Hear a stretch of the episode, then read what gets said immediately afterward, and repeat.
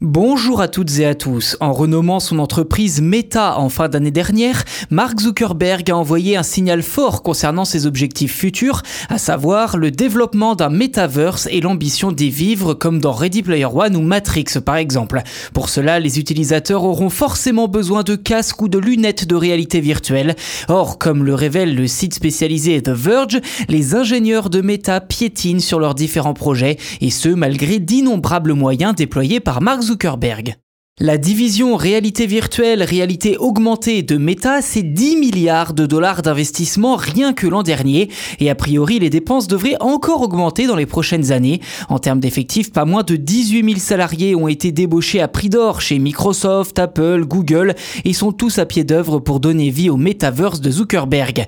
Mais outre les casques Oculus, Rift et Quest notamment, force est de constater que Meta n'a rien de concret à proposer, ces différents projets étant toujours en depuis de longues années.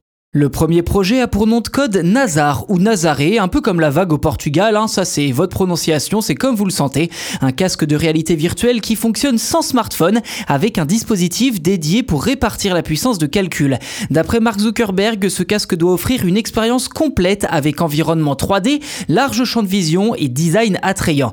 Date de commercialisation prévue pour la version 1 2024, mais comme je vous le disais, ce délai ne sera probablement pas respecté.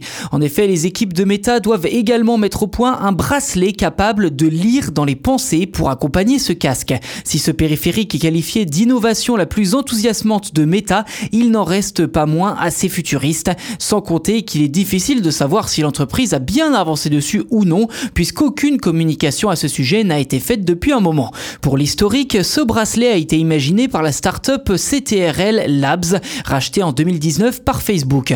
En utilisant l'électromyogramme EMG, donc des impulsions électriques dans le système nerveux périphérique, l'objet serait capable de comprendre certains ordres à exécuter.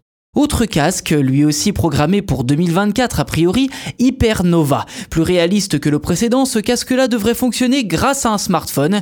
Et c'est bien connu, jamais 203, sachez que Meta travaille également sur le projet Cambria, un casque censé incarner la nouvelle génération d'Oculus et qui devrait sortir en fin d'année 2022. À multiplier les projets et à mettre autant d'argent sur la table, le risque pris par Meta est à la hauteur de ses ambitions. Pour le moment, aucun casque ou lunettes de réalité augmentée ou virtuel n'est parvenu à trouver son public. Le groupe se donne jusqu'à 2030 pour démocratiser l'usage et ce serait même donné comme objectif de vendre 10 millions de lunettes intelligentes d'ici la fin de la décennie, comme les Ray-Ban Stories.